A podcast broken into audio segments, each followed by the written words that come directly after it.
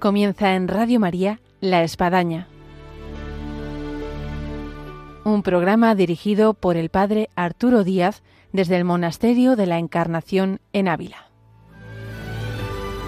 Hola, buenos días, les habla el Padre Arturo Díaz, bienvenidos a La Espadaña. Un gusto de estar una vez más con todos ustedes esta mañana de viernes aquí en Radio María y máxime en el programa de hoy, que vamos a hablar sobre el matrimonio, todo lo que conlleva, desde esa preparación en el noviazgo, desde lo que supone la defensa del vínculo, de lo que son las causas de nulidad matrimonial y lógicamente tenemos un invitado muy especial que nos va a dar luz y resplandor sobre este tema acerca del matrimonio. Bienvenidos a nuestro programa que ahora comenzamos.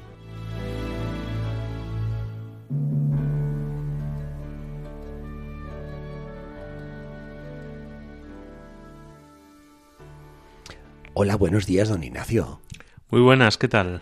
Tenemos con nosotros a don Ignacio Gamboa, sacerdote de la diócesis de Cartagena, y que está de párroco en Nuestra Señora de los Dolores del Raal. ¿Lo he dicho bien? Lo has dicho perfectamente, es difícil, pero ha salido. Será el tiempo que uno vivió ahí en Israel, ¿no? Estas palabras así árabes que han quedado en nuestra España, ¿no? Sí, sí. Perfecto, y además, oye, eres juez, auditor, tribunal eclesiástico de, de la diócesis de Cartagena. Efectivamente, esto es una, una figura que, que no se conoce mucho a mí, lo que me toca es... No, no, pues me ha parecido interesantísimo encender los micrófonos de Radio María. Aquí está el programa de hoy. Sí, sí, pues eh, juez auditor es el que interroga a los testigos, no a las partes. Las partes son los jueces ponentes y a mí me toca interrogar a los testigos en, en los casos de nulidad matrimonial que se presenta en la diócesis. Y luego hay que decir algo antes de que entremos en el tema, que hay muchos oyentes ya interesadísimos en el tema, pero hay algo todavía más importante también, porque está aquí hoy, aquí don Ignacio, y es que él es párroco de una de las carmelitas que te, está aquí en el Monasterio de la Encarnación, de la hermana María Dolores de la Cruz. Pues sí, es, es una bendición venir aquí, es la segunda vez que, que vengo Sí. al, al convento y es un remanso de paz. Esto cuenta como una semana de vacaciones. Este es otro tribunal. Este es, este es otro y mucho más agradable, porque quieras que no, poder estar hablando con, con las hermanas, que son un pozo de sabiduría, nos llena a nosotros y, y nada, es, es una maravilla, un don de Dios. Oye, pero antes de entrar en, en- en todo este tema, ¿no? Eh, ¿Qué te ha parecido el encuentro con, con la hermana Dolores y con la comunidad?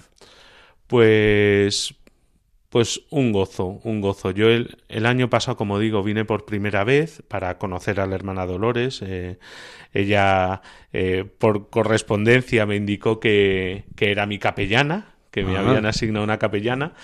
Y entonces digo, bueno, pues tengo, tengo que ir a conocerlas. Y entonces el, el año pasado por estas fechas fue la primera vez y salí enamorado. Yo siempre he tenido relación con el Carmelo, eh, tengo una, una tía carmelita descalza que ya falleció hace, hace unos años, y entonces a mí el, el carisma carmelitano siempre, siempre ha formado parte de mi familia. Entonces el poder tener la oportunidad de visitar a estas hermanas es un regalazo. Y tenéis en Murcia eh, una buena reliquia, Santa Teresa, que es la fundación de Caravaca. Sí, que ahora mismo está ahí en, en un pueblo cerca de Mazarrón que se llama Tallante, pero bueno, ahí tenemos un, eh, el Carmelo en, en- en- en su pureza, porque además son unas, unas monjas que intentan ser muy Sí. fieles a la regla. Sí, qué bien. Es una maravilla. Oye, pues entrando ya en el tema del matrimonio, yo daría un paso previo. Eh, ¿Tú cómo ves el noviazgo que hoy se estila en base al compromiso matrimonial? Puf, esta, esta es. Sería para un programa, pero bueno, es para, para dar el primer toque de balón. Sí. A ver, hace, hace unos años el matrimonio se ve, el noviazgo, perdón, se veía Sí. claramente orientado al sacramento del matrimonio. Ahora esto no pasa. Ahora son dos personas que se gustan mucho, que se sienten enamoradísimos, que se quieren un montón y entonces, pues simplemente pasan tiempo juntos, a veces de manera más afortunada, otras, mm, la mayoría, de manera menos afortunada, y entonces llega un punto en que, bueno, pues parece que toca, vamos a casarnos. Entonces, me parece que, que la figura del noviazgo, eh, tal y como se debe entender de cara a un matrimonio católico, está totalmente desvirtuado, quitando pues unas pocas y santas excepciones, pero está muy devaluado. ¿No será la falencia que tenemos hoy en día de los fracasos matrimoniales una de las grandes causas, el no haber vivido bien el noviazgo? Por supuesto, eh, lo que nos encontramos en, en, los, en, los, tribunales, en los casos que nos vienen, es muchas personas que no han vivido un noviazgo de la manera que deberían vivirlo. Y me refiero a no pasaban tiempos solos, sino que todo era con amigos. Y cuando eran tiempos solos era para hacer mal uso de, del noviazgo. Eh, y otras veces sin despegarse del todo de la familia, eh, sin hablar los temas importantes. Por supuesto, sin vivir la fe.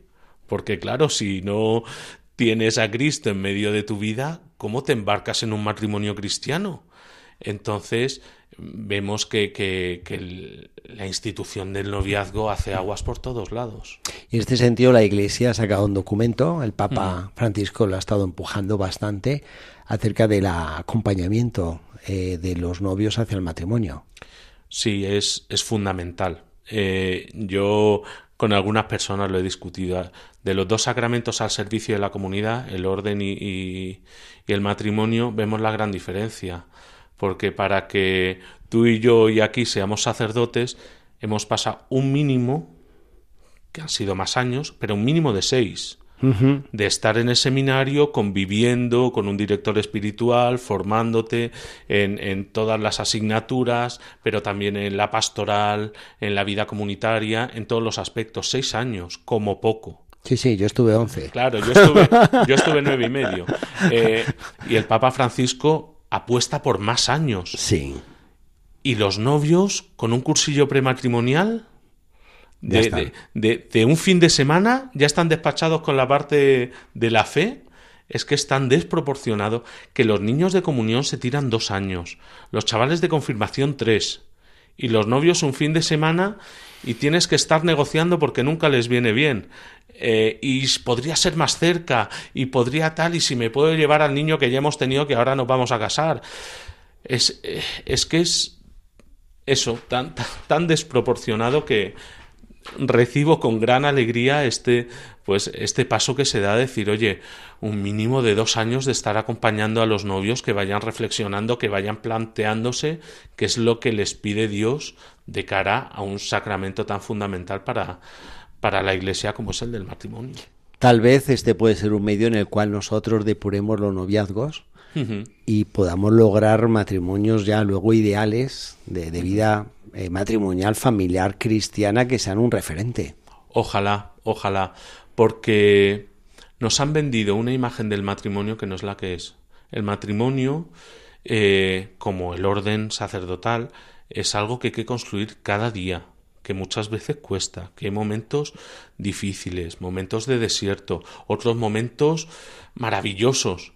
Pero ese es el día a día. Y yo me acuerdo cuando me ordené sacerdote, me imaginaba una vida sacerdotal maravillosa, pero luego la vida es mucho más cruda y cierras la puerta de tu casa y dices que voy a rezar vísperas por hacer algo, ¿no?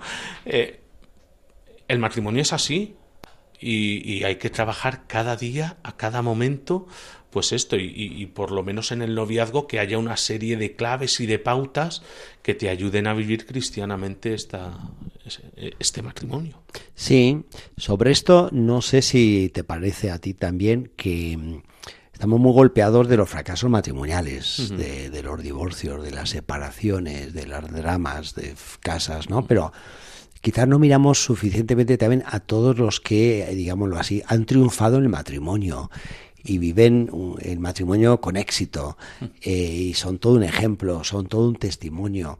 Eh, ¿Cuánto puede ayudar poner la mira en decir, bueno, yo quiero constituir este tipo de familia, este tipo de matrimonio? Porque me imagino que a ti te habrá pasado como a mí, que cuando pensábamos en ese sacerdote, ponías el referente en sacerdotes que conociste, en santos que leíste, y yo quiero ser como este, ¿no?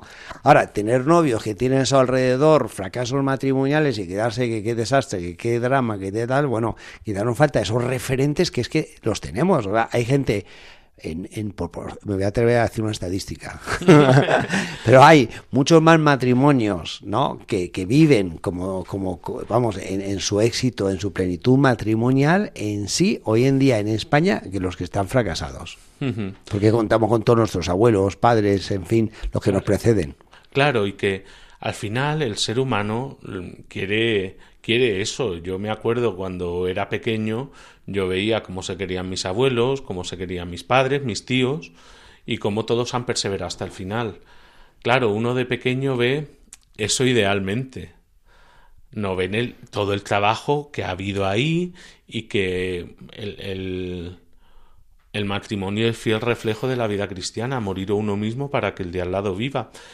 Y, y efectivamente hace falta poner en, en, valor que se dice pues estas figuras de, de, nuestros mayores, de nuestros abuelos, de todas estas personas que día a día, con muchos menos medios que nosotros, con muchas más dificultades, han conseguido construir matrimonios ya no solo bonitos, sino santos, y en su normalidad, en su sencillez, y, Incluso esto también lo actualizo a que hoy se encuentran matrimonios también que es un gustazo.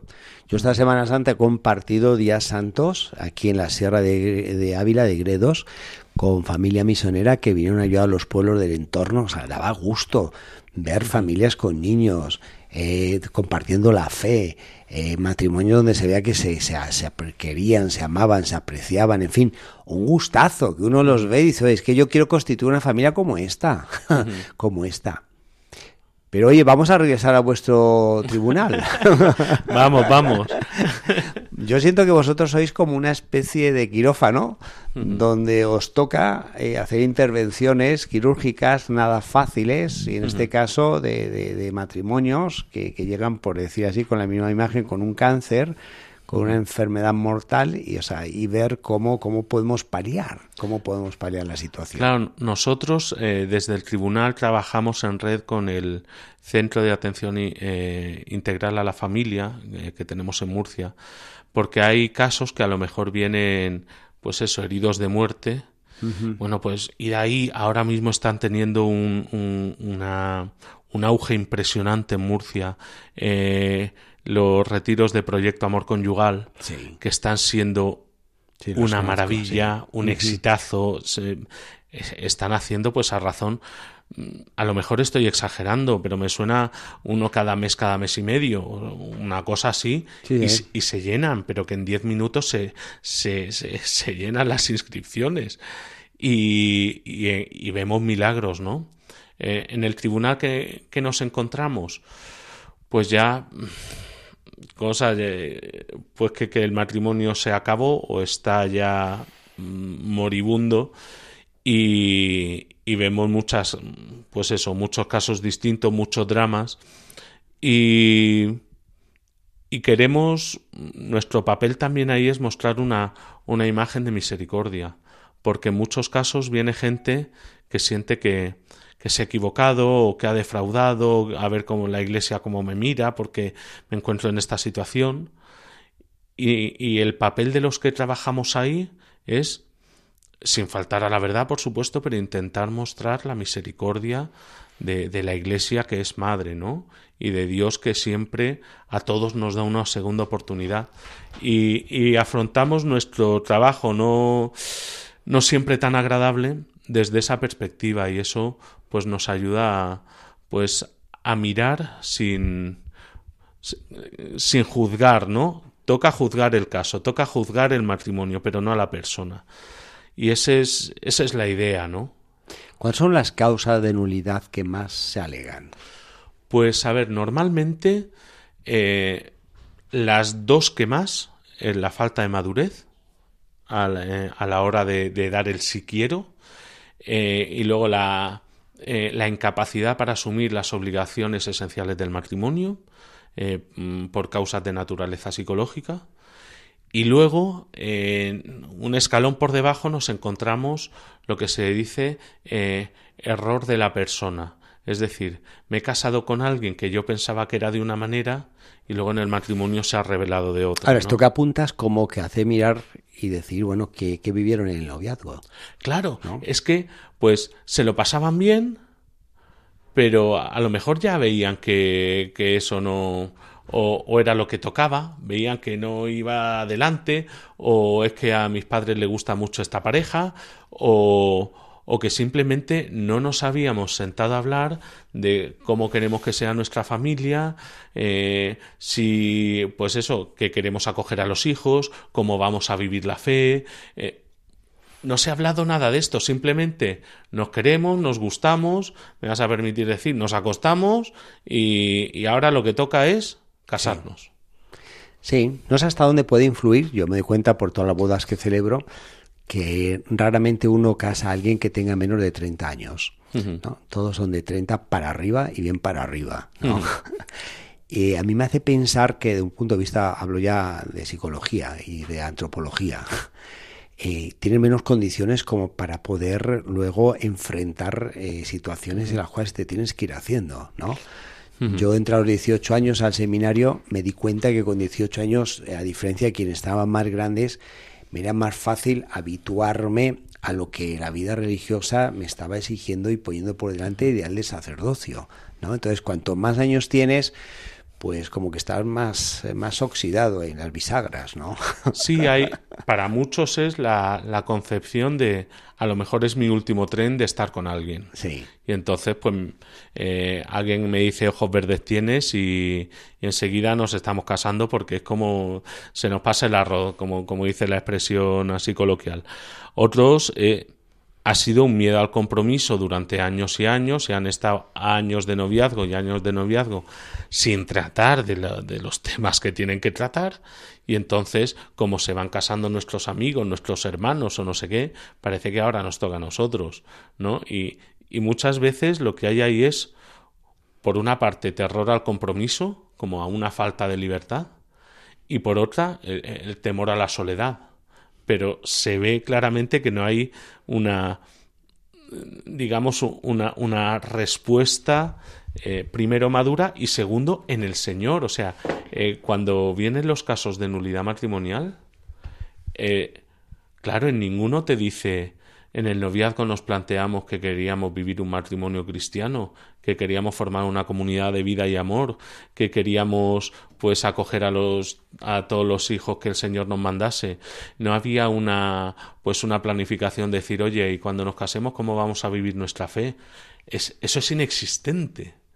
Entonces, la gente que está viviendo ahora su noviazgo, quitando excepciones, que la verdad es que las excepciones que hay son... Las hay, y maravillosas. Fabulosas, o sea, son increíbles, pero son excepciones.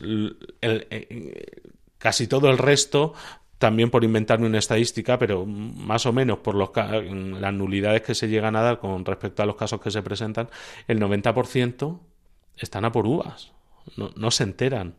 Claro, Luego el otro 10% son excepcionales, porque es que se toman tan en serio desde tan jóvenes ese, ese matrimonio como una vocación del Señor, que es que uno, uno los observa y se queda embobado. Sí, sí, sí para no echar todas las culpas a los novios, porque hay novios que están escuchando nuestro programa y dicen, ¿cómo nos están poniendo estos dos sacerdotes? No puede ser. Así que, don Ignacio, vamos a echar culpa a la sociedad. Bueno, si escuchan el programa, estos están... o a los que nos gobiernan. Mira, tengo en la mano un texto que, que, llevo leyendo ya y releyendo hace un tiempito, que sacó la Conferencia Episcopal Española eh, y tiene como título El Dios fiel mantiene su alianza, esta frase del Deuteronomio. Y hay un capítulo que yo lo recomiendo, página 50, sobre las causas legislativas. Y son, pero vamos, de no perdértelo.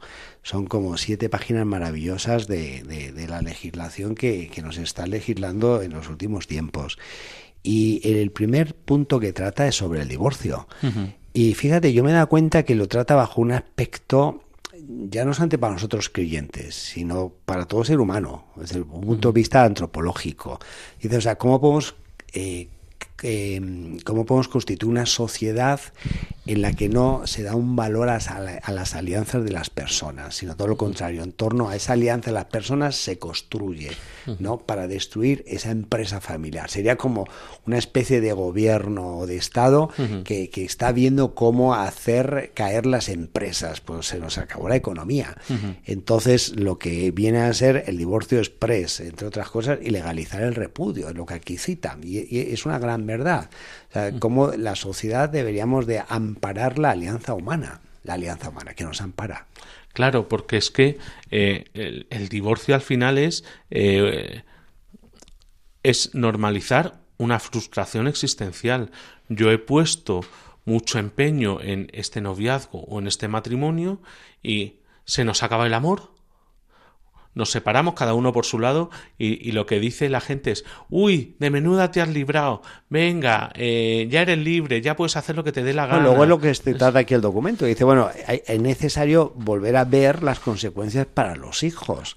Del, divorcio. Es, es, terrible porque Yo he tenido hace poco unos novios que me han manifestado que, eh, bueno, que eh, él procedía de una familia divorciada y que sufrió tanto que lo que se trazó de noviazgo y matrimonio es que, o sea, jamás, jamás Dios quisiera que no cayera en lo mismo, ¿no? Entonces, bueno, también lo que dice Lieberhoff, hagamos del, mal un bien.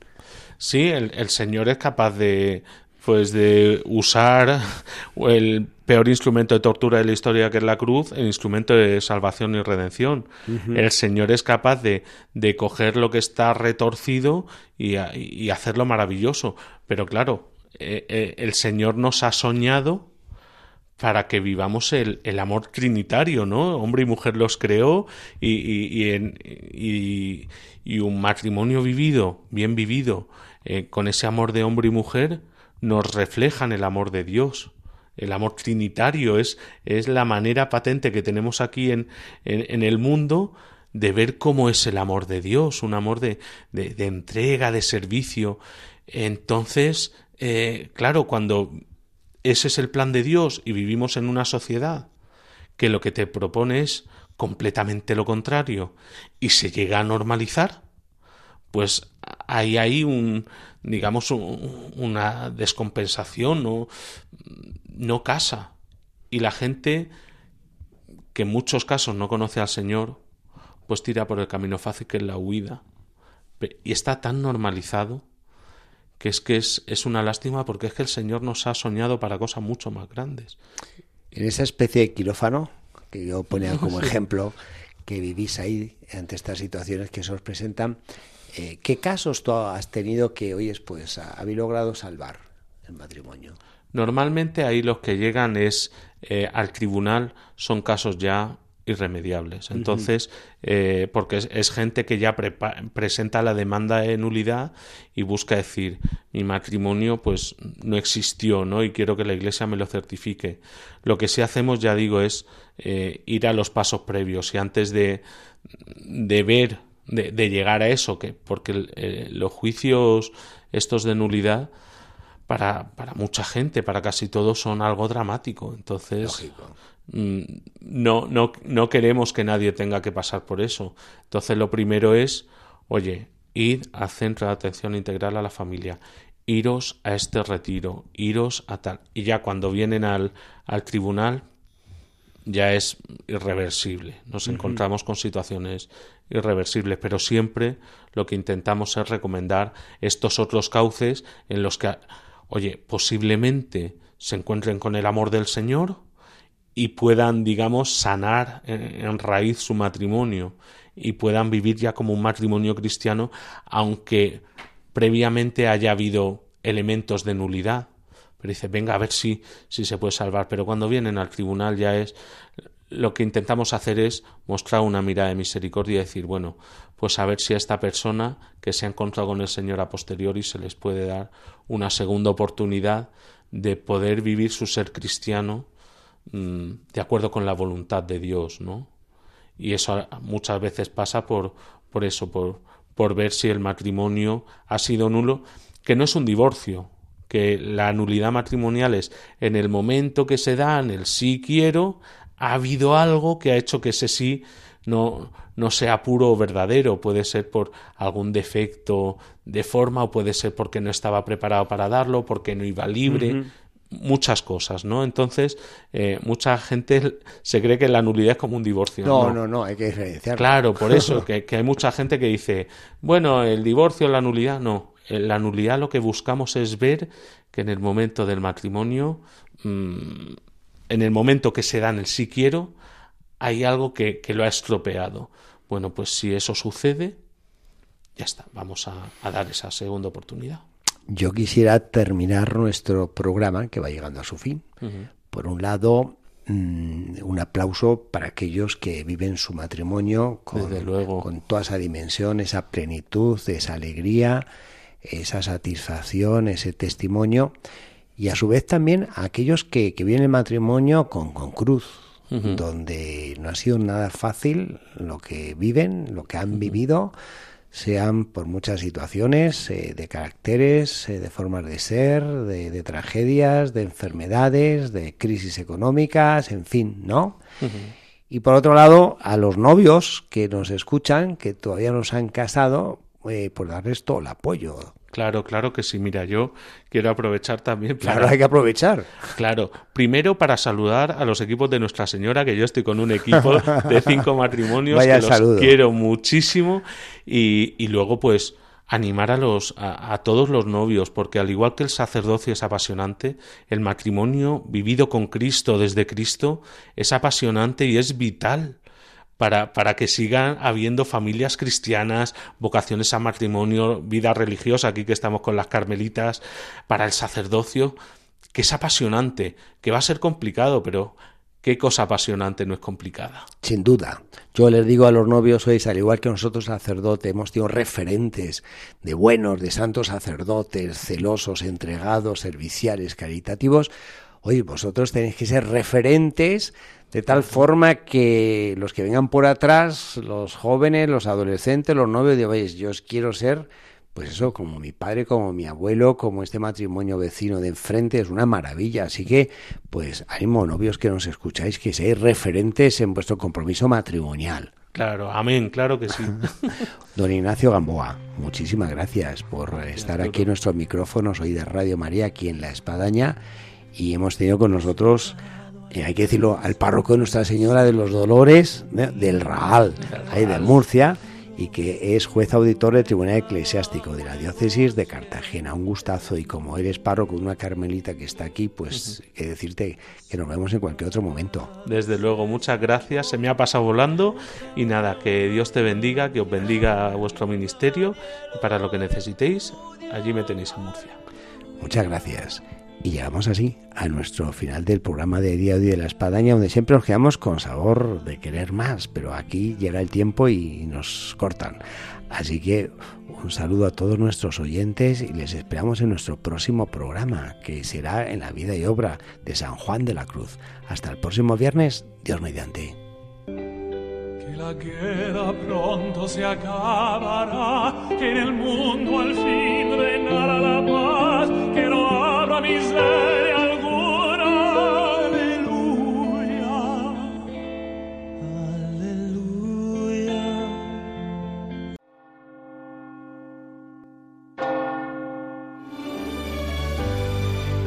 Han escuchado en Radio María La Espadaña, un programa dirigido por el padre Arturo Díaz desde el Monasterio de la Encarnación en Ávila.